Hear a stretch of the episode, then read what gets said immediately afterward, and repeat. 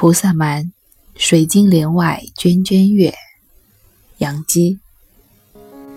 菩萨蛮，水晶帘外涓涓月，梨花枝上层层雪。花月两模糊，隔窗看玉无。月华今夜黑，全见梨花白。花也笑横额，让它春色多。上午好，我是安吉，很高兴我们又见面了。这是首非常有趣的小词，讲的是梨花。当月光明朗之时，梨花枝上，我们甚至无法看清楚，到底是雪，是月光。还是梨花，又或者是雪样的白的梨花，被月光淹没，花月亮模糊。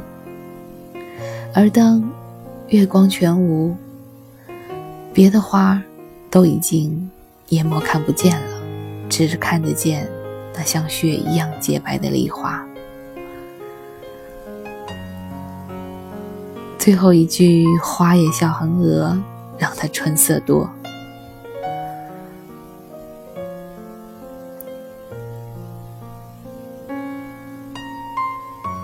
不知道杨基是在调侃，以一种梨花的角色在调侃横娥，躲到云层之中，或者躲到地球的另一面。才会让梨花有机会独占那整个春天的夜晚。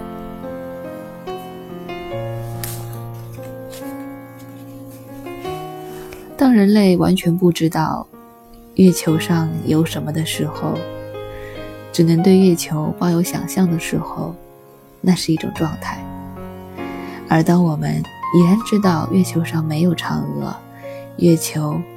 是为什么？我们有时能看见月亮，有时看不见月亮的时候，当我们已然有了这么多的科学认知，但是却依然有那闲情逸致，聊聊嫦娥，说说吴刚，说说那一只小白兔的时候，这便和千年以前人们的那个状态完全不一样了。同样在谈嫦娥，他们谈的是无知的想象，而现代人在这样去聊天的时候，却是一种浪漫的情怀。这其中的差异仅仅在于选择。我知道这个科学原理是什么，我知道这个事实是什么，但是我可以选择用一种拟人的方式，用一种浪漫的方式去理解。在我生命当中出现的一些人、一些事、一些物，我明知道那树枝上是梨花，可是它看上去那样洁白，所以我说梨花枝上层层雪，这也是一种浪漫。我明知道不是嫦娥让月华今夜黑。我也明知道梨花的洁白，不是因为嫦娥让月亮躲进去了，但我依然愿意在小诗当中说：“花也笑横额，让她春色多，让她一个人独占了这整个春天。”又或者，作者说的是和我同时代的你们，因为你们的逊色，才让我独占了这个时代的。诗坛，我无法揣测杨基写这首诗时候的心境，又或者他真正想表达的是什么。即使他想要再这样炫耀自己，我也没有一种不适感，反倒会觉得他这样的方式有一点小调皮，很有趣。杨基，菩萨蛮。